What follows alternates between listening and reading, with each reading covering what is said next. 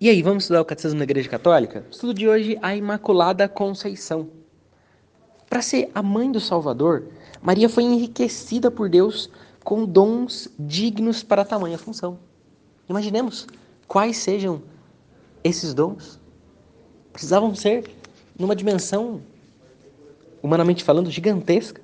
É o que vai dizer aqui, não, não explicitamente isso, mas no número 490 do Catecismo. No momento da anunciação, o anjo Gabriel a saúda como cheia de graça. Por isso aqui o que eu falei, né? essa interpretação minha, pessoal, né? os dons gigantescos. Efetivamente, para poder dar assentimento livre de sua fé ao anúncio de sua vocação, era preciso que ela estivesse totalmente sob a emoção da graça de Deus. O Cristo, o Verbo, ia se encarnar no seu ventre não, não tem como pensar que ele iria ocupar um coração com manchas, ocupar um ventre com manchas. Ao longo então dos séculos, a igreja tomou consciência de que Maria, acumulada de graça por Deus, foi redimida desde a concepção. É o dogma da Imaculada Conceição, proclamada, proclamado por, pelo Papa Pio IX em 1854.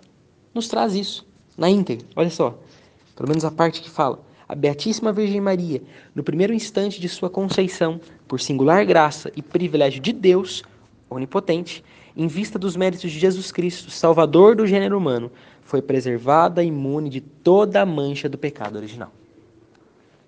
Esta santidade resplandecente, absolutamente única, da qual Maria é enriquecida, desde o primeiro instante de sua conceição, lhe vem inteiramente de Cristo.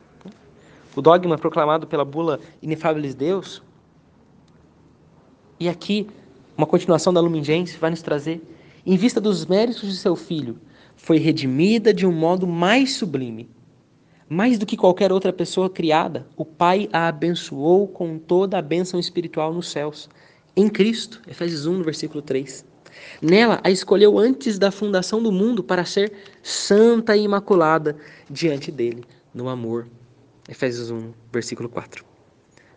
Para finalizarmos, os padres da tradição oriental chamam a, chamam a Mãe de Deus de a toda santa. Celebram-na como imune de toda a mancha do pecado, tendo sido plasmada pelo Espírito Santo e formada como uma nova criatura. Pela graça de Deus, Maria per permaneceu por toda a vida pura de todo pecado pessoal. Nós temos o dogma proclamado em 1854, mas isso já era uma verdade que a igreja proclamava. Ele uma, uma verdade que a igreja já cria, mas ele foi proclamado para que nós possamos ter como verdade de fé que nos orienta.